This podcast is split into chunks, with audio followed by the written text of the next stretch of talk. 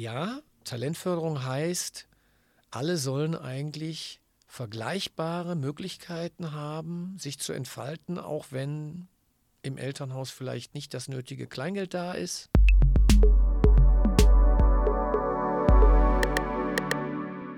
Liebe Salon 5 Zuhörerinnen und Zuhörer, Heute haben wir das Vergnügen, Markus Kottmann, den Leiter des NRW-Zentrums für Talentförderung, in unserem Podcast begrüßen zu dürfen. Im Rahmen unserer aktuellen Themenwoche Stipendien sind wir auf das Thema Chancengerechtigkeit gestoßen. Bevor wir jetzt in die Diskussion einsteigen, werfen wir zuerst einen Blick auf die Talentförderung und bitten Markus darum, uns einen kleinen Einblick dazu geben. Also, Markus, die Bühne gehört dir. Erzähl uns und gib uns deinen kurzen Input zur Talentförderung. Ja, hallo Aref. Äh, ich freue mich sehr, hier sein zu dürfen. Danke für die Einladung. Äh, Talentförderung in äh, wenigen Worten, das ist natürlich jetzt eine mega Aufgabe. Ich versuche mal zu umreißen. wir sind in Gelsenkirchen gestartet vor knapp einem Jahrzehnt. Und zwar äh, mit dem Ansatz, so etwas wie gerechte Zugänge ähm, zu Bildung, Ausbildung, Studium, und vielen anderen Dingen mehr Fördermaßnahmen wie Stipendien auch auszugestalten. Und dabei sind, glaube ich, drei große Formate inzwischen maßgeblich. Das eine ist das Talentscouting. Äh, das ist ein Beratungsprogramm für junge Leute, um für sich, sagen wir mal, die Alternativen für eine Berufs- und Studienorientierung rauszufinden, die den Fähigkeiten, Neigungen, Talenten entsprechen. Auch wenn in der Familie vielleicht noch niemand studiert hat oder noch niemand eine bestimmte Ausbildung gemacht hat. Das zweite ist äh, ein Talentkolleg. Da haben wir uns damit beschäftigt, dass viele junge Leute eigentlich in manchen Bereichen ein bisschen Nachholbedarf haben, um ihre PS auf die Straße zu bringen, also um ihre Talente zur Entfaltung zu bringen, wie wir sagen. Also ich sage mal, ein Klassiker ist, du bist äh, ziemlich gut in Informatik oder hast da Interessen und äh, mit dem Englischen hapert es aber noch ein bisschen. Und da kann man aber dran arbeiten und deswegen ähm, haben wir das eingerichtet, wo man dann ähm, im Nachmittagsbereich in den Ferien auch hingehen kann und sich äh, kostenfrei dann eben auch ein bisschen fitter machen kann. Mit anderen engagierten jungen Leuten. Ja, und in der Tat, das Thema sind Stipendien.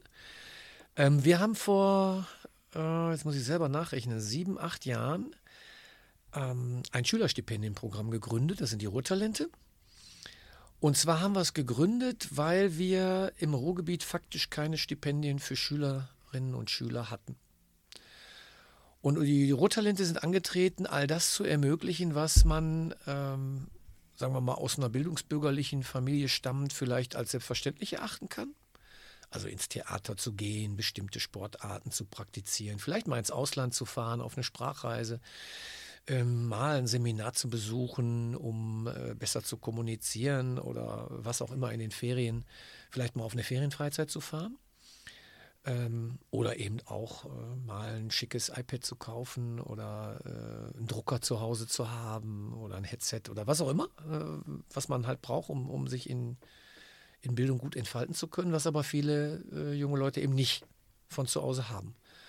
Und inzwischen sind die Ruhrtalente eben das größte Schülerstipendienprogramm an weiterführenden Schulen in Deutschland. Und insofern, ja, Talentförderung heißt, alle sollen eigentlich vergleichbare Möglichkeiten haben, sich zu entfalten, auch wenn im Elternhaus vielleicht nicht das nötige Kleingeld da ist. Wenn man vielleicht der Erste ist in der Familie, der irgendeinen bestimmten Bildungsweg gehen möchte und aber gar nicht weiß, wie funktioniert das. Wenn einem vielleicht von zu Hause jetzt nicht die Netzwerke gegeben sind, äh, um das richtige Praktikum zu finden, um jemanden zu finden, der einen ins Ausland schickt oder einem das Stipendienprogramm vermittelt, wo man auch mal kostenfrei ins Ausland fahren kann.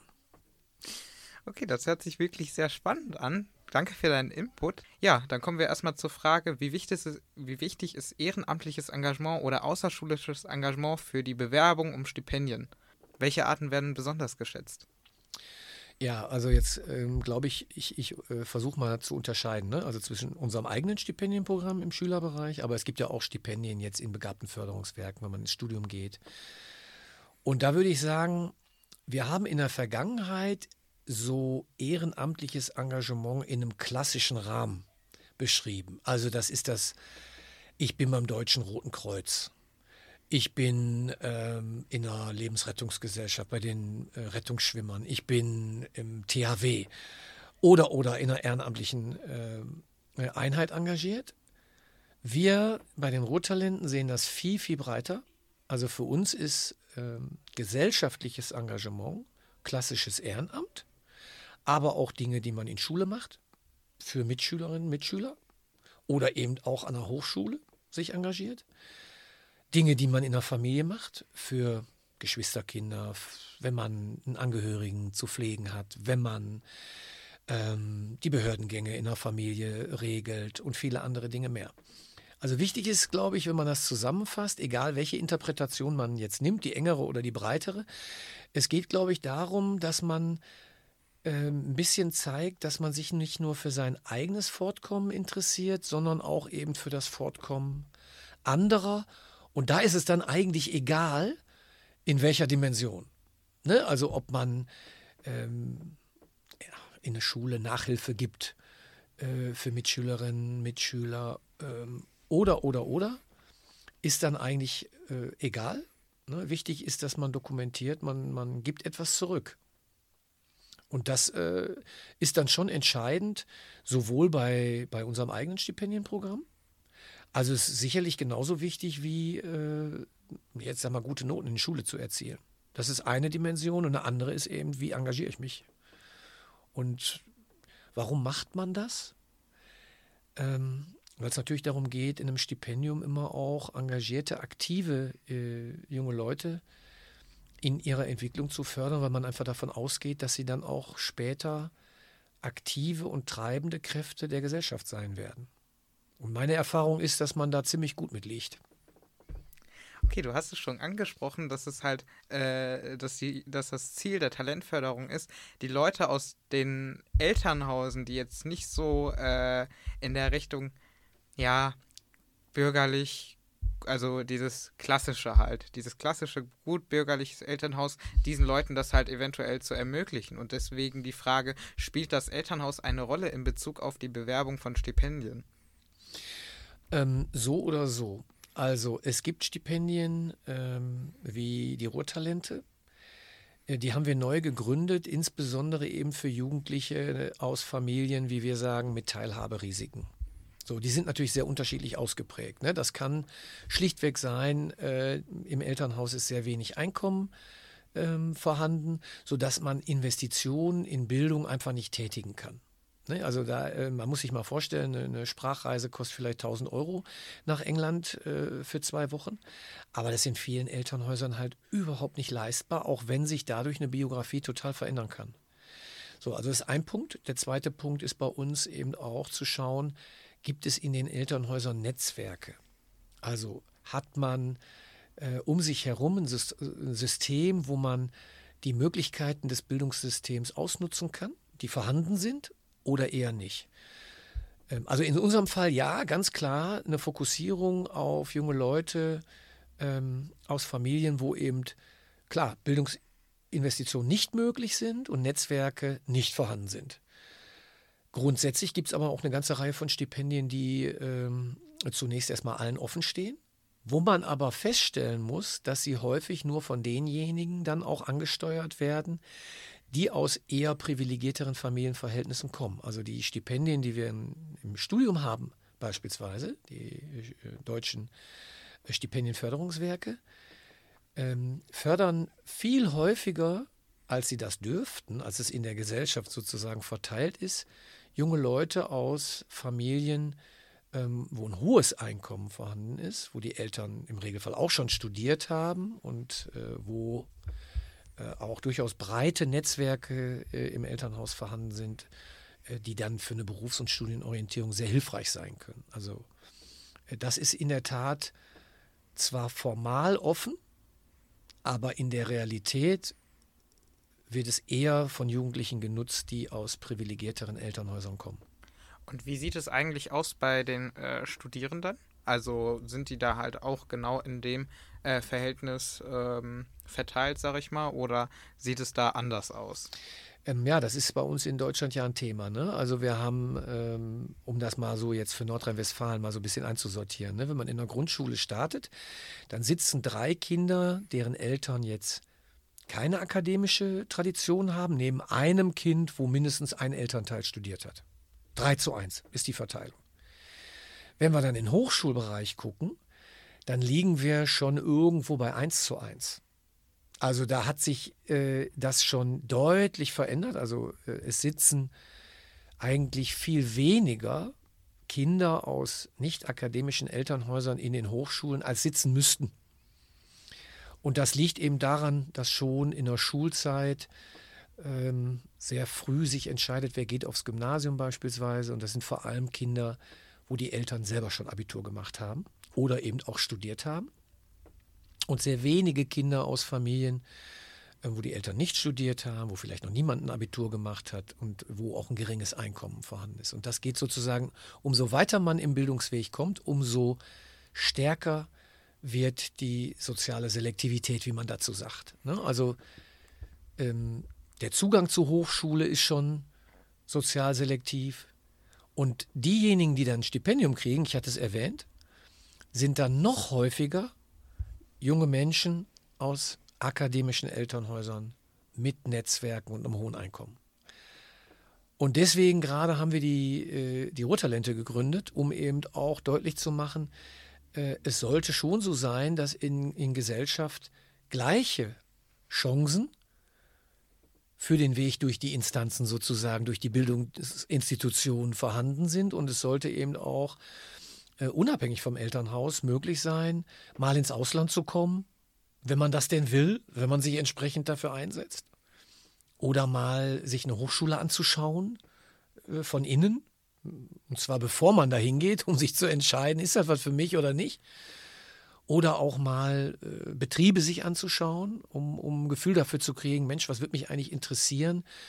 Dann ist das schon was anderes, wenn man in Schule so abstrakt davon spricht und wenn man wirklich mal äh, Dinge vor Ort erlebt hat. Ne? Also umso weiter man im Bildungssystem kommt, umso weniger Kinder aus einkommensschwächeren Familien, Familien ohne akademische Tradition, findet man.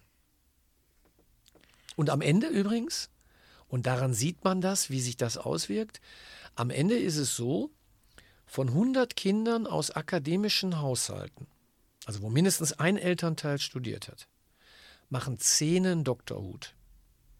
Von 100 Kindern aus Familien, wo noch niemand studiert hat, nur eines. Ja? Und wir haben gerade gesagt, ne, das ist aber eigentlich die Mehrheit. Davon gibt es dreimal so viele in der Bevölkerung, wie von denen, wo, wo ein Elternteil studiert hat. Und am Ende haben wir von 110 aus den akademischen Elternhäusern und von 101 aus den nicht-akademischen Elternhäusern. Und das zeigt ja, wie die Chancen dann real verteilt sind. Und das ist halt auch, glaube ich, das Ziel, dass man halt sowas erreicht, dass man halt die Leute den Weg dann halt gibt über solche Förderprogramme, dass man denen halt sagt, ey Leute, hier, ihr könnt euch mal eine Hochschule anschauen, ihr könnt euch mal in die Studienberatung durchlesen, ihr könnt euch mal dort einlesen, ihr könnt mal mit Leuten halt zum Beispiel die Alumnis äh, halt ähm, mit denen ins Dialog gehen und sagen, ja, ob das wirklich jetzt mein Weg ist für mein Leben. Und dann kann man sich aber trotzdem weiterhin umentscheiden, ob es dann halt eventuell wirklich für einen etwas gemacht ist. Absolut. Okay gibst mir direkt Antworten auf meine Fragen, die ich schon bereits vorbereitet habe. Aber wir können da noch ein bisschen intensiver zu sprechen, ist kein Thema. das glaube ich tatsächlich sogar bei dir. Also, ja, es wäre eigentlich gar nicht mal so schlecht. Du kannst mehr Input für uns geben. Also, was mich ähm, bei dem Thema Stipendien, ne, weil du das gerade angesprochen hast, was mich da immer sehr umtreibt, ist und auch wenn man sich das jetzt anguckt, äh, was das mit Promotionen so zu tun hat. Ne? Also, es ist ja tatsächlich so, ähm, wenn du äh, ein Stipendium bekommst und du kommst aus einer Familie, wo das sehr unwahrscheinlich war, dass du mal an eine Hochschule gehst. Also weil das noch niemand gemacht hat, beispielsweise. Und du siehst äh, alle Unterschiede, die es einfach gibt, ohne Stipendium. Mit Stipendium gibt es keine Unterschiede mehr. Also wenn mh, jemand, der aus einer nicht akademischen Familie stammt, die vielleicht auch einkommensschwach ist, ein Stipendium bekommt im Studium, dann macht er genauso häufig äh, erfolgreichen Bachelor, genauso häufig erfolgreichen Master wie die Jugendlichen aus akademischen Familien, was ansonsten total unterschiedlich ist. Und das zeigt natürlich, dass das ein, äh, eigentlich ein wunderbares Instrument ist, um für mehr Chancengerechtigkeit auch zu sorgen. Das würde aber bedeuten, dass es eben vor allem auch äh, junge Leute bekommen müssten, die ihre Potenziale eben ohne Stipendium nicht optimal äh, ausschöpfen können. Und das, da sind wir noch nicht gut. Ja, und da wir wollen mit unserer Arbeit natürlich auch einen Beitrag leisten, zu zeigen, es geht hier nicht einfach nur um, um äh, so Gefälligkeiten. Also es geht nicht darum, äh, dass man ähm, ja so Benefits verteilt, äh, so nach dem Motto, ja komm hier, äh, du kommst aus einer Familie, hat nicht viel Geld, äh, jetzt geben wir dir einfach mal irgendwie so ein Stipendium, sondern das ist ja hart erarbeitet. Ähm, da steckt ja viel Engagement hinter. Und äh, wir wollen mit unserer Arbeit zeigen, dass dann junge Leute rauskommen, die ganz tolle Dinge tun und, und die, die dann äh, sich ja auch durchsetzen äh, und zum Beispiel ein Stipendium im Studium sich ergattern, was ja ein sehr, sehr hartes Auswahlverfahren ist. Ähm, und genau das passiert auch. Und das zeigt ja, wir haben eben viel, viel mehr junge Leute, die auch zu Spitzenleistungen fähig sind, die in Bereichen, wo noch niemand in der Familie war, äh, in der Lage sind, sich durchzusetzen, das auch wollen und dementsprechend hoffen wir natürlich, dass man das zukünftig viel weiter ausbaut, äh, weil es zeigt, die Jugend ist viel besser als ihr Ruf. So, jetzt habe ich dir noch ein paar Stichworte gegeben, da kannst du jetzt was mitmachen. Ja, also definitiv kann ich damit was machen. Danke dir für deinen Input. Also, äh, du hast es schon angesprochen, eventuell, dass der Bewerbungsprozess für einige Leute sehr, sehr stark sein kann. Also wirklich sehr, sehr schwer, vor allem im Studium. Das habe ich auch bei mir zum Beispiel gemerkt. Also, ich äh, habe mich zum Beispiel für das parlamentarische Patenschaftsprogramm beworben und mir haben auch zum Beispiel Talentscouts gesagt, das, was man dort ausfüllt, das ist wirklich wie, als ob du dich für ein äh, Stipendium im Studium bewirbst. Äh, und ich finde das halt auch immer interessant, wenn halt durch diese, also durch den Rahmen der Talentförderung halt neue Gesichter entstehen von Jugendlichen und dann halt gesagt wird, weil viele Leute beschweren sich, ja, die Jugend von heute, die macht ja nichts, die sind, die sind total faul, die sind total, also die kümmern sich um gar nichts und dann äh, äh, entstehen halt solche Gesichter wie, ja, okay, der eine engagiert sich zum Beispiel politisch, der andere wieder gesellschaftlich bei der THW, was weiß ich nicht, was, was es da halt für unterschiedliche Möglichkeiten gibt, in dem Rahmen sich zu engagieren und halt auch aus der Gesellschaft, aus der breiten Gesellschaft mal herauszustichen und zu sagen, ich komme aus einem äh, Elternhaus, was jetzt zum Beispiel nicht so viel Vermögen hat und ich bin zum Beispiel der Erste in meinem Haushalt, der Abitur macht und ich finde das halt auch in, immer interessant, wenn man sich halt dann die, mit den Leuten zusammensetzt und sagt, ah, okay, na gut, du machst dies und das. Daraus erlernt man ja auch vieles. Das ist ja der Sinn davon, dass man halt äh, sein Netzwerk vergrößert, dass man halt mit unterschiedlichsten Leuten halt in Kontakt treten kann und dann halt auch irgendwie sagen kann, ja, okay, na gut, interessant, davon habe ich bis jetzt noch gar nichts gehört. Wie wär's, wenn du mich da irgendwie, wenn du mich da irgendwie einführen kannst? Also das, was du ansprichst, ist ja ähm, seit Jahrhunderten bekannt. Dass nämlich Netzwerke etwas damit zu tun äh, haben, ob man ähm, auch später im Beruf erfolgreich ist oder nicht. Ne? Also das ist ja etwas, was du beschreibst. Äh, das weiß man ähm, seit vielen, vielen äh, Jahrhunderten. Und es gibt ja entsprechende Erfahrungen auch von Verbünden, die sich dann zusammengetan haben. Ne? Das ist eigentlich nichts Neues. Das, was wir jetzt sehen in der, in der Bildung, ist, dass das auf berufliche Karrieren nicht nur Auswirkungen hat, sondern ist ja auch gesellschaftlich ein Thema. Ich will mal ein Beispiel nennen. Es gibt aus der Elitenforschung, das ist ein Professor Hartmann, hat dazu mal äh, geforscht, da gibt es Befunde, dass die größten Wissenschaftsorganisationen in Deutschland fast ausnahmslos von Menschen geleitet werden, deren Eltern auch schon studiert haben und gegebenenfalls auch schon Leitungspositionen im Wissenschaftsbereich inne hatten. Und wir als Gesellschaft haben aber ja eigentlich den Anspruch, dass sich ähm, in Wissenschaft, in Wirtschaft, in Non-Profit-Organisationen, also in der Gesellschaft in Summe, die Pluralität auch abbildet, die die Gesellschaft ausmacht. Ähm, und wenn man aber solche Entwicklungen hat, also dass sozusagen wichtige Bereiche der Gesellschaft eigentlich nur von einer homogenen Schicht geführt werden, dann ist das für eine Demokratie äh, ein großes Fragezeichen, ob das wirklich so sinnvoll ist. Also ich persönlich habe da eine Meinung zu. Ich glaube, das ist nicht sinnvoll. Und deswegen haben wir eigentlich in Deutschland auch die Begabtenförderer, also Stipendien, ins Leben gerufen. Wir haben sie nämlich ins Leben gerufen, um die gesellschaftliche Pluralität auch so zu fördern, dass sie später in den entsprechenden Entscheidungsräumen, äh, also auch bei den Entscheiderinnen und Entscheidern, plural ist. Und davon sind wir in Deutschland aber kilometerweit entfernt. Sondern wir haben äh, Bereiche, wo wir eigentlich konstatieren müssen, die werden von ganz, ganz kleinen Teilen der Gesellschaft äh, geführt. Und insofern ist es eine Bereicherung für Wissenschaftsorganisationen, wenn junge Leute, die aus nicht akademischen Elternhäusern stammen, eine Promotion machen, vielleicht sogar mal Professorin oder Professor werden und eine Wissenschaftsorganisation führen und ihre Erfahrungen eben einbringen. Und es ist bereichernd für Gesellschaft, ähm, wenn wir sozusagen das in den in den Leitungspositionen irgendwann mal haben, egal ob in Wirtschaft oder in Behörden oder wo auch immer, ähm, was die Jugend dieses Landes ausmacht. Und äh, wir sehen unsere Arbeit eben als einen Beitrag dazu, diese Pluralität auch abzubilden. Und ich denke, das ist ein sinnvolles äh, Ziel, dafür auch einzutreten. Eben wohl wissend, dass sich ähm, junge Leute, wenn man ihnen die Gelegenheit gibt, auch auf höchstem Niveau durchsetzen. Also das ist für uns jetzt noch wichtig. Ne? Also Talentförderung ist jetzt kein Goodie, sondern eben harte Arbeit. Und äh, viele, viele junge Leute sind bereit, an sich zu arbeiten ähm, und Gelegenheiten auch wahrzunehmen. Und auch mal zum Beispiel ins Ausland zu gehen, ne? so wie du jetzt. Das ist ja nicht so, als wenn das immer nur ein Vergnügen ist. Ne? Also das ist ja harte Arbeit und das, da ist man unsicher, wenn man äh, erst irgendwie ein, zwei Wochen vorher erfährt, wo geht's denn hin?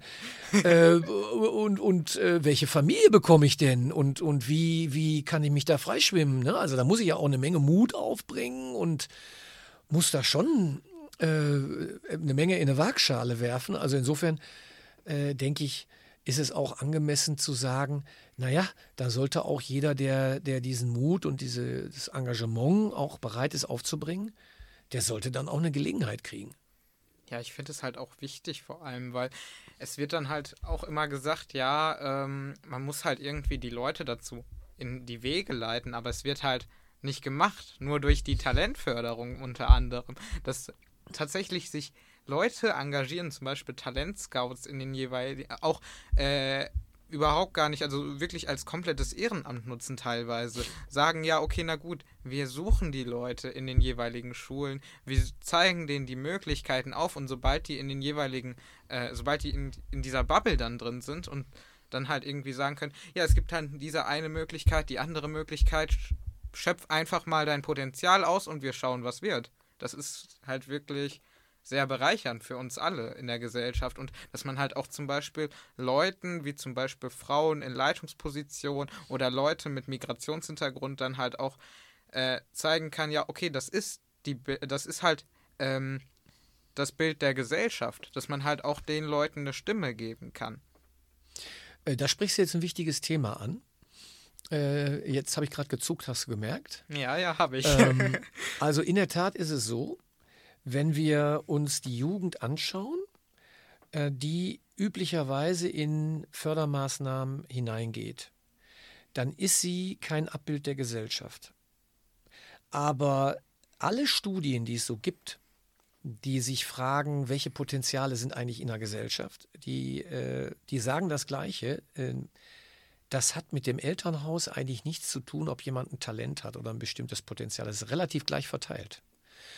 Und insofern ist es, glaube ich, auch sinnvoll, ähm, möglichst viele von diesen Talenten, Potenzialen, egal wie man das jetzt beschreiben will, möglichst viele davon zu schöpfen, weil wir sind in Deutschland ja nun mal ein Land, was nicht über Rohstoffe verfügt, so wie andere, nicht?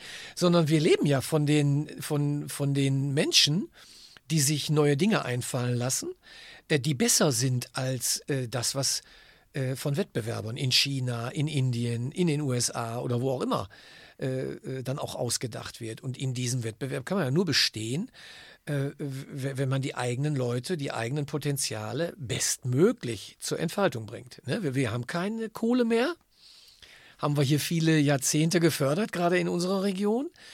Äh, Erdöl haben wir auch nicht, Gas auch nicht. Seltene Erden äh, sind bei uns nicht zu finden.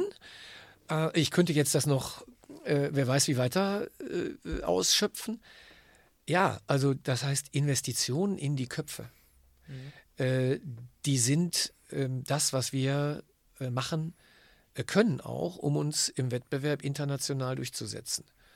Und insofern ist das ein Beitrag. Ne? Also das äh, heißt ja auch nicht, dass äh, Kinder, die jetzt in eine, in eine Familie reingeboren werden, wo, wo die Eltern studiert haben, dass die jetzt benachteiligt werden sollen oder weniger gefördert werden sollen. Also um Gottes Willen, das, das, äh, hat ja damit gar nichts zu tun, sondern es geht schlichtweg darum, mehr Jugendlichen Möglichkeiten zu geben und nicht weniger. Also möglichst vielen. Wir haben auch sowas wie äh, dies angesprochen, dass der Bewerbungsprozess von den jeweiligen Stipendien und dass man sich das halt sehr richtig stark erarbeiten muss. Dass man das halt nicht als Goodie sehen muss, ja, okay, na gut, wir geben denen mal ein Stipendium. Das ist halt nun mal so. Mich würde halt tatsächlich interessieren, und ich glaube auch unsere Zuhörerschaft, ähm, für Leute, die sich eventuell bereits für ein Stipendium beworben haben und abgelehnt worden sind, welche Möglichkeiten oder Alternativen kann man in Anbetracht ziehen? Das ist natürlich ein, ein Thema. Ne? Also wir versuchen unsere Jugendlichen eigentlich immer darauf vorzubereiten. Ein Stipendium, das ist so äh, etwas äh, mit der höchsten Wettbewerbsintensität, was es so gibt. Weil ist ja klar, ne? da ist Förderung mit drin, ähm, da sind Möglichkeiten mit drin, die man normalerweise nicht hat. Und dementsprechend bewerben sich natürlich viele engagierte Leute drauf. Ne? Und deswegen darf man schon gar nicht da reingehen äh, mit der Maßgabe, ich muss es jetzt bekommen und wenn ich es nicht bekomme, bin ich gescheitert, sondern es ist eigentlich eher umgekehrt. Wenn man sich bewirbt und man hat zum Beispiel ein Gutachten bekommen von einer Lehrkraft oder von jemandem, der äh, Talentförderung betrieben hat und so, dann ist das schon eine Auszeichnung für sich. Also ne, das kriegt ja schon nicht jeder. Man muss sich ja äh, engagieren, man muss ja sich auch klar werden, welche Stärken habe ich eigentlich und wie kann ich die vielleicht auch für Gesellschaft einbringen. Und das ist ein Wert, den einem ja schon niemand mehr nehmen kann. Erster Punkt. Zweiter Punkt. Also grundsätzlich äh, geht es ja darum, den Prozess einer Stipendienbewerbung auch für sich mal als Wettbewerb wie so ein Sportwettbewerb vielleicht anzunehmen. Also viele laufen los und alle wollen gewinnen. Und manchmal hat man eine Tagesform, ähm, wo man nicht aufs Podium kommt.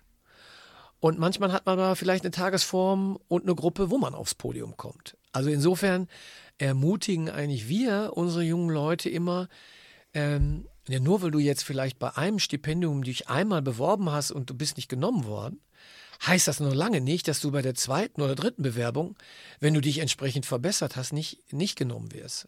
Und nur weil du bei einem begabten Förderungswerk äh, im Studium vielleicht abgelehnt worden bist, heißt das noch lange nicht, dass dich ein anderes, was wiederum ganz andere Dinge vielleicht auch äh, in der Förderung hat oder gewichtet, nicht genommen worden wärest. Ne? Also man, äh, man sollte schon versuchen, ähm, sich mehrfach auch äh, um Förderung zu bemühen, denn es ist ein intensiver Wettbewerb und dann ist man mal dabei und mal nicht.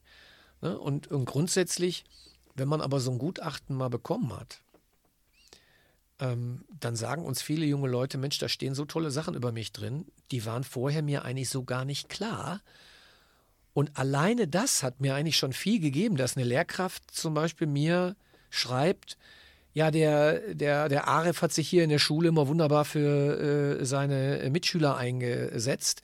Und das ist überhaupt nicht selbstverständlich. Und das ist äh, wichtig für Schule und das ist wichtig für Schulgemeinschaft ähm, dann ist das etwas, was bleibt. Und das kann einem ja äh, niemand mehr nehmen. Also insofern immer wieder probieren. Und ich würde sagen, fast, man muss es sportlich nehmen, weil es halt ein, ein sehr wettbewerbsintensiver Bereich ist. Ja, ich kenne das auch von mir selber. Also als ich mich für das Rohtalente-Stipendium beworben habe, dort muss ich zum Beispiel sowas wie Motivationsschreiben selber verfassen. Dort muss ich wirklich Eigenleistung erbringen. Dort muss ich tatsächlich zu meiner Lehrkraft ähm, halt fragen, ob die mir eventuell eine Empfehlungsschreiben schreiben kann. Und ich fand das halt auch interessant, mal einen Überblick zu kriegen, was ich überhaupt mache, weil ich bekomme das halt manchmal selber nicht mit, weil ich halt zu viel mache, weil ich mir denke, ah, okay, na gut, weil äh, meine Tage sind halt, äh, gehen halt schnell vorbei, ähm, weil ich bin halt immer aktiv. Und äh, ja, also es ist halt wirklich sehr, sehr bereichernd für sich selber, wenn man halt so einen Überblick kriegt von einer unabhängigen, obwohl ja doch schon eher unabhängigen Person, dass man halt sagen kann, ja, okay, na gut, es ist wirklich mal interessant zu erfahren, was man halt, äh, also was man da halt für ein Feedback kriegt von ja. den jeweiligen Leuten. Ja, also äh, ich glaube, das ist auch ein ganz wichtiger Punkt. Ne? Äh, und weißt du, warum das so ist, so überraschend ist? Wir sind unheimlich gut darin, unsere eigenen Schwächen zu kennen. Das ist relativ, also es gibt vielleicht auch Leute, die, die nicht drüber reden, aber es ist relativ einfach, eigene Schwächen äh, zu diagnostizieren und auch darüber zu sprechen. Also wenn wir äh, mit jungen Leuten über äh, Schwächen sprechen, dann können sie sagen, ah, bin ich so gut im Deutschen, bin ich so gut im Englischen, bin ich so gut im Sport, bin ich, ne? Das kann man gut beschreiben. Aber wenn wir die Frage stellen, wo bist du denn, was sind denn deine Stärken? Also was ist denn das, was du vielleicht besonders gut machst, wo deine Freunde, äh, wenn sie über dich reden, sagen, ja, das ist äh, etwas, das macht nur der Arif. Das zeichnet ihn aus. Dann gucken uns ganz, ganz viele junge Leute an und sind erstmal still. Und das zeigt, das ist gar nicht so einfach, über seine eigenen Stärken äh, sich klar zu werden. Ähm, und das geht Erwachsene übrigens ganz genauso. Also das ist insgesamt viel, viel schwerer, seine eigenen Stärken für sich äh, zu entdecken und sich derer auch bewusst äh, zu werden und die dann vielleicht auch zum Ausgangspunkt zu machen, Mensch, wenn ich denn diese Stärken habe, was kann ich denn mit den Stärken machen? Wie kann ich die denn ausbauen? Was könnte das vielleicht auch in meinen, meinen beruflichen Entwicklungen für eine Rolle spielen? Und das ist ein Entdeckungsprozess und das, was du beschrieben hast, kann einem dabei unheimlich hilfreich sein. Also, dass mal eine Lehrkraft sich die Zeit nimmt und äh, ein, zwei Seiten über, über einen Schüler äh, auch anfertigt und über die Erfahrung mit dem Schüler, mit der Schülerin, das passiert ja gar nicht so oft. Ne? Also das ist ja was echt Seltenes ja. äh, und, und ich glaube, wir sollten das viel häufiger machen, weil das, äh, weil das unabhängig jetzt davon, ob man dann das Stipendium kriegt oder nicht, äh, einen wirklich nach vorne bringen kann. Und ja, es ist schwer, es ist wirklich schwer. Ne? Und wir machen es viel zu selten, auch über Stärken zu sprechen, die uns ausmachen. Ja, oder generell, ich glaube, wir sind halt nun mal in einer Leistungsgesellschaft, dort wo halt, sage ich jetzt mal, die ganze Zeit nur gesagt wird, ja, okay, na gut, wir schauen nur auf die Noten, die Noten sind, wir konzentrieren uns nur auf die Noten. Und das finde ich halt halt auch immer schwierig, dass man halt irgendwie sagt, ja, mein Gott, oder mit dieser Einstellung schon mal reinkommt, wenn man sich halt äh, dem Bewerbungsprozess widmet für ein Stipendium. Ja, das kriegen nur Leute mit einem 1-0er-Schnitt. Ich habe sowieso kein Talent und dass man sich dann halt irgendwie selber bedrückt und sagt, ja, bei mir wird das sowieso nicht klappen, statt es einmal ein einfach auszuprobieren. Ja, das kann man aber ja verstehen. Ne? Also äh, du sprichst den Grund ja an. Ähm, und es ist deswegen wichtig, äh, sich klar zu werden, das, was wir über Schulnoten abbilden können, ist ein ganz, ganz kleiner Bereich der Fähigkeiten, der Kompetenzen, die wir in der Gesellschaft brauchen und wo es dann auch Berufsbilder gibt, wo die einen Wert haben. Das ist nur ein ganz kleiner Bereich. Ne? Ich, ich nenne mal ein Beispiel. Äh, das ist ja auch jedem klar. Es gibt gewisse Sprachen, die habe ich in der Schule und wenn ich die gut kann, dann bekomme ich dafür sozusagen äh, eine Anerkennung, nämlich eine Eins. Ne? Also wenn ich jetzt wahnsinnig gut Spanisch kann, weil meine Eltern aus Spanien hier hingekommen sind oder äh, ich in der Familie jemand äh, habe, der aus Spanien äh, kommt, äh, super Spanisch spricht, mir das beigebracht hat von, von äh, Kindheit an, ähm, dann kann ich einen Leistungskurs vielleicht, wenn ich Glück habe, wählen in der Schule und dann bekomme ich dann eine Eins für. Das fällt mir bei Rumänisch oder Bulgarisch aber schwer. Äh, obwohl das ja eine genauso tolle Fähigkeit ist. Ne? Weißt du, wie ich meine? Und, ja, und, weiß, und dann äh, ist es so, dass man denkt, ja, da ist jetzt keine Eins.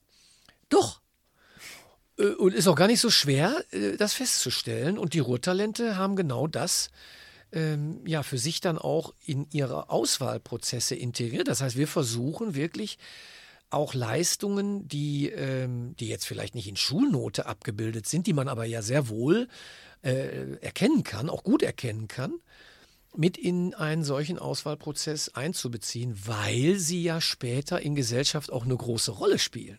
Ne? Äh, und ich glaube, das muss man sich bewusst machen, dass Schule ähm, ist ein wichtiger Teil einer, einer Biografie und für junge Leute ist natürlich klar, äh, die Schule ist der Ort, wo ich mich dann natürlich auch besonders lange aufhalte und ich äh, versuche da auch mein Bestes zu geben oder ich nehme da auch Noten als Anerkennung für geleistete äh, Anstrengungen wahr. Klar, ich werde ja auch im Vergleich zu anderen Schülerinnen und Schülern bewertet, wenn man so will. Aber es ist in Wirklichkeit ja nur ein ganz kleiner Bereich. Und ähm, insofern äh, ist man gut beraten, sich auch mit all den anderen äh, Dingen, die man gut kann, wo man Fähigkeiten hat, wo man Kompetenzen hat, wo man sich engagiert, äh, auseinanderzusetzen. Und äh, Stipendienwerke würdigen das im Regelfall auch. Also es geht eben nicht nur um Note, also bei uns ganz explizit, bei den Rottalenten ganz explizit, nicht nur um Note. Ist auch schön, wenn jemand in der Schule gut ist, also da haben wir nichts gegen. Ähm, aber alles andere Engagement äh, zählt eben auch und ist genauso wichtig. Äh, und dementsprechend haben wir auch viele junge Leute bei uns, die vielleicht äh, einen Notenschnitt von, weiß ich nicht, 2,8 haben und denken, sie wären eigentlich eher durchschnittlich, aber sie machen tolle Dinge in ihrer, in ihrer Freizeit, in ihren Familien, in Schule die dann sehr gut sind. Ja, oder um es mit deinen Worten auszudrücken, also ich weiß, ich kenne dich ja auch länger, du sagst ja auch immer, äh, die 3 ist, also die Note 3 ist äh, die 1 des kleinen Mannes. Ja, das ist äh, tatsächlich eine Umschreibung, die ich äh, von meinem Vater mitbekommen habe, äh, der mir ähm, ja Mut zusprechen wollte, als ich aufs Gymnasium gegangen bin und mir deutlich machen wollte, er hat das gut gemeint, äh, mir deutlich machen wollte, ja, sei jetzt nicht enttäuscht, wenn du nicht äh, jede Arbeit gut machst. Ähm, ich weiß ja trotzdem zu schätzen. Ähm, und ich glaube, das ist von daher ein guter äh, Vergleich. Also wir würden schon jedem, der eine Eins kriegen kann, auch sagen, komm, hau alles raus und versuch das Maximale aus dir rauszuholen. Äh, die Analogie ist eher, ja, aber ähm, es ist eben so, es gibt auch andere Bereiche, äh, die dich ausmachen und die äh, gesellschaftlich von großer Bedeutung sind. Ne? Wenn man sich mal überlegt, alle Berufe, die wir haben, äh, die mit Menschen zu tun haben, sind Mangelberufe. Also sowas wie Pflege. Altenpflege, Krankenpflege, Krankenschwestern äh, äh, und äh, Männer, Pflegekräfte insgesamt, Lehrkräfte, ähm, ja, also da kannst du hingucken, wo du willst. Äh, überall, wo, wo Sozialdienste ne, äh, à la Couleur, äh, überall, wo Menschen mit Menschen arbeiten, gibt es einen Mangel. Und das hat auch damit zu tun, dass wir ähm, in unserem Ausbildungssystem nicht klar machen, äh, diejenigen, die sich für andere engagieren, die über Empathie verfügen, äh, die bekommen dafür auch einen Pokal in Schule, in ihrer Jugend und bekommen von Gesellschaft gespiegelt, das ist gut, das ist wichtig, das ist auszeichnungswürdig, wie du dich für andere einbringst und engagierst. Ähm, und deswegen sagen wir in der Talentförderung immer, wir müssen eben auch äh, nicht nur äh, in, in, Mangelberufen in der Informatik oder äh, in, in Mathematik und Physik Pokale verteilen und sagen, das ist wichtig, sondern wir müssen auch in den sozialen Berufen äh, Pokale verteilen und, und eben klar machen, soziale Kompetenzen wachsen nicht auf Bäume. Ja, stimmt. Äh, und die sind auch nicht unbegrenzt verfügbar, muss man mal sagen. Und Empathie ist auch nichts, was man einfach irgendwo dann an der Uni äh, lernen kann, ähm, sondern das ist äh, etwas, was, äh, was einen ausmacht, was eine wichtige äh, Fähigkeit ist, etwas für andere zu empfinden. Und das, das hat nicht jeder und jede. Ja, deswegen, also äh, zum Beispiel dieses Ehrenamtsding. Also, wenn man jetzt, sage ich jetzt mal, sich bei der Deutschen Roten Kreuz engagiert oder aber auch in den äh, jeweiligen Jugendwerken von diesen ganzen äh, gesellschaftlichen, äh, ja, sage ich jetzt mal, Trägern, äh, dass man dann halt auch darauf kommt, ja, okay, na gut, vielleicht ist es eine Möglichkeit, jetzt prak äh, praktische Erfahrungen in dem Bereich zu sammeln oder aber auch jetzt mit den Alumnis, wenn man halt in diesem Netzwerk drin ist, dass man halt sagen kann, ja, super. Also wirklich, ich habe dort die Möglichkeit gehabt, mit jemandem darüber zu sprechen, der früher in der gleichen Lage war, als ich es jetzt bin, um dann halt zu sagen, ja, okay, ich äh, werd dann Arzt oder aber auch äh, werd dann halt als Pflegekraft oder im Sanitär, also im Sanitätsdienst dann halt eingesetzt oder so. Oder dass ich dann halt eine bessere Vorstellung bekomme auf den äh, jeweiligen Berufen tatsächlich. Und deswegen auch meine Frage an dich. Wie sollte ich mich während meiner Zeit, während meines Stipendiums verhalten oder aber auch als Alumni, um dem Programm etwas zurückzugeben? Ja, die Frage gefällt mir natürlich gut. Dachte ich mir schon tatsächlich, also ähm, so wie ich dich kenne. Ja, das ist ja, also, wir ticken jetzt nicht so, dass wir äh, sagen, naja, jetzt haben wir junge Leute, die, die fördern wir, dann äh, erwarten wir auch Dankbarkeit und dass sie äh, etwas zurückgeben. Das ist es nicht. Es ist eher so, wie du es beschrieben hast, junge Leute gucken auf junge Leute und gucken, Mensch, ähm, wenn der das machen konnte oder die das machen konnte, was ich vielleicht auch im Kopf habe, aber mich nicht getraut habe, ähm, dann frage ich nach oder dann denke ich mir vielleicht, oh, ich kann es ja mal probieren. Vielleicht schaffe ich es ja auch. Also dieses Mut machen, das, da sind viele junge Leute äh, sich selber gar nicht bewusst drüber, aber das passiert automatisch, wenn du zum Beispiel aus dem Stipendiumprogramm rausgewachsen bist und bist Alumna, sage ich jetzt mal, ne? und machst eine Berufsausbildung und du bist nur zwei Jahre weiter als junge Leute, die noch zur Schule gehen, dann bist du aus der Perspektive von den jungen Leuten aber ein Vorbild. Automatisch. Also du kannst dich da gar nicht gegen wehren, weil du natürlich Dinge tust, wo sie selber noch unsicher sind. Ja, komme ich da überhaupt hin? Kann ich das überhaupt schaffen? Das ist ja ganz normal. Ja, weil es ja noch fremd, man hat es ja noch nie gemacht. Und man kennt vielleicht auch keinen. Und es ist eine tolle Sache, wenn sich dann äh, äh, Stipendiaten einbringen für Mitschülerinnen und Mitschüler und äh, an ihren Schulen auf Dinge hinweisen, wo man sich engagieren kann und auch als Vorbild sozusagen Informationen weitergeben und zu uns auch sagen, das passiert ganz oft äh, bei den Ruhrtalenten, dass sie sagen, Mensch, ich habe Glück gehabt. Ich hätte eigentlich, ich würde mir wünschen, andere hätten auch so viel Glück. Ne, das zeigt ja schon, man hat so diesen Wunsch, etwas weiterzugeben und äh, eine Botschaft auch weiterzusenden und das, das macht Mut in Schule äh, für andere. Und wir haben gelernt, überall da, wo wir unsere Alumni einbeziehen, ähm, finden die jungen Leute das super. Also das ist einfach auch, das ist einfach auch so, dass das ein Programm stärker macht und eine Gemeinschaft stärker macht. Ne? Also es ist, es ist nicht so, dass wir das erwarten und sagen, ja, du hast jetzt eine Förderung bekommen, du musst jetzt auch was zurückgeben. Wir freuen uns eher darüber, dass es so viele sind, die etwas zurückgeben möchten. Und wir sehen halt einfach, dass es auch für die, für die Programme selber äh, einen totalen Mehrwert äh, bildet. Also es ist ein Mehrwert, wenn man junge Leute vor der Nase hat, die vielleicht einen Schritt gerade gegangen sind, wo man selber drüber nachdenkt und vielleicht noch unsicher ist, ob man es schaffen kann oder an wen man sich wenden kann ähm, dann macht das automatisch Mut, dann nimmt man Wissen mit und denkt sich, okay, also ich habe da jetzt Leute getroffen, die haben es auch probiert und hat geklappt. Ich probiere es vielleicht auch einfach mal. Und siehe da, äh, es klappt häufiger, als man denkt. Ja, das sehe ich auch immer. Also ich denke mir auch nur, wenn ich mir die Alumnus äh, halt anschaue, okay, na gut, ja, das ist eventuell, an dem ich arbeiten kann, dass ich mich eventuell an dem orientieren kann, weil diese Vorbildfunktion in den jeweiligen Haushalten halt einfach fehlt.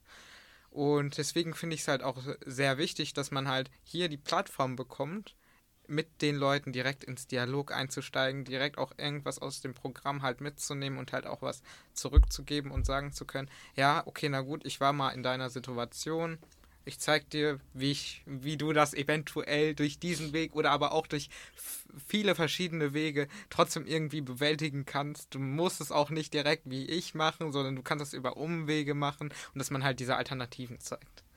Ja, ich glaube, darum geht es. Ne? Also ja. äh, uns geht es nicht darum, ähm, sozusagen so vorgezeichnete äh, Karrieren abzubilden, so sagen, der hat so gemacht, mach's genauso, äh, weil ist ja jeder auch irgendwo ein bisschen anders, ne? Und, und jede Generation muss auch die Freiheit haben, das für sich zu finden, was einen ausmacht. Äh, unabhängig von jetzt äh, den Wegen, die vor fünf oder vor zehn oder vor noch mehr Jahren gegangen worden sind. Aber das mal zu erfahren, wie vielfältig Beruflichkeit eigentlich ist, wie viele verschiedene Ausbildungsmöglichkeiten es gibt, wie viele verschiedene Studienmöglichkeiten es gibt, wie viele FSJs und was es auch immer für Möglichkeiten nach der Schule gibt, sich auch zu engagieren, die einen auch nach vorne bringen können. Ja? Ähm, das zu erfahren, sich näher anzuschauen, Gelegenheiten wahrzunehmen und vielleicht auch jemand zu finden, der dann sagt, immer, wenn du dich dafür interessierst, bewirb dich mal da und da. Das sind die kleinen Dinge, ne, das hört sich so einfach an, aber letztendlich sind das die, die äh, Dinge, äh, die dann auch, ja, so etwas wie, welche Ausbildung mache ich dann eigentlich auch ausmachen. Ne? Also man, man, kennt das ja aus den äh, Elternhäusern, äh, wo die Kinder dann auch, sagen wir mal, sich anschauen, was, was, was für Möglichkeiten habe ich. Die probieren äh, Dinge aus, äh, machen Praktika und, und wählen dann eine, eine Alternative. Ähm, auch wenn es nicht unbedingt die ist, die vielleicht äh, die Mama oder der Papa äh, gegangen sind. Ne? Also ausprobieren, Gelegenheiten schaffen, ist eigentlich ein zentrales Gut. Und wenn das unter jungen Leuten passiert, dann hat das eine besondere Durchschlagskraft. Deswegen, wir nehmen unsere Alumni eigentlich in alle Formate inzwischen mit rein und sie machen das gerne. Sie machen es auch richtig gut. Das kommt noch dazu, sie machen es richtig gut. Zum Teil das kann ich nur bestätigen. Ja, das ist so. Ne? Also äh, bei den Rottalenten gibt es keine Auswahljury mehr ohne äh, Alumni. Ne? Es sei denn, ist mal einer krank geworden äh, kurzfristig, dann mag das vorkommen. Aber ansonsten sitzt in jeder Jury ähm, eine junge Frau oder ein junger Mann, der das Programm selber durchlaufen hat. Und wir stellen fest, dass das ähm, ja, auch für die, die dann so in so einer Auswahlsituation vor uns sitzen, auch, auch einen, großen Mehrwert darstellt, weil man sich natürlich direkt auf Augenhöhe austauschen kann. Ne? Ja. Ich muss sagen, das Gespräch fand ich heute mit dir sehr, sehr bereichernd. Also wirklich danke dir. Hast du eventuell noch was äh, du loswerden möchtest? An euch jetzt?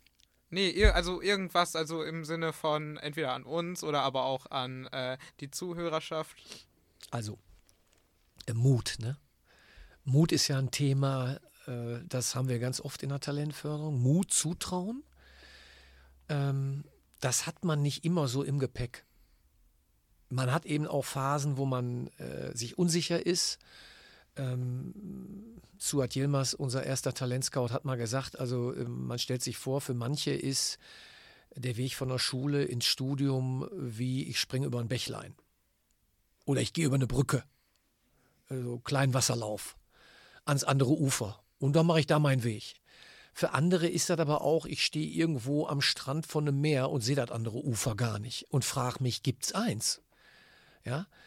Und doch ist es eben so, ähm, dass man sagen kann, äh, Mut und Zutrauen, äh, sich selber auch schaffen, mit anderen drüber sprechen, äh, das ist etwas, was, äh, was, was ganz viel ausmachen kann ähm, wenn man das finden will, was zu einem passt. Und äh, ich kann nur alle ermutigen, ja, bewerbt euch auf ein Stipendium. Ne? Also äh, es ist eben nicht nur für 1-0er, wie du das gesagt hast, äh, versucht es.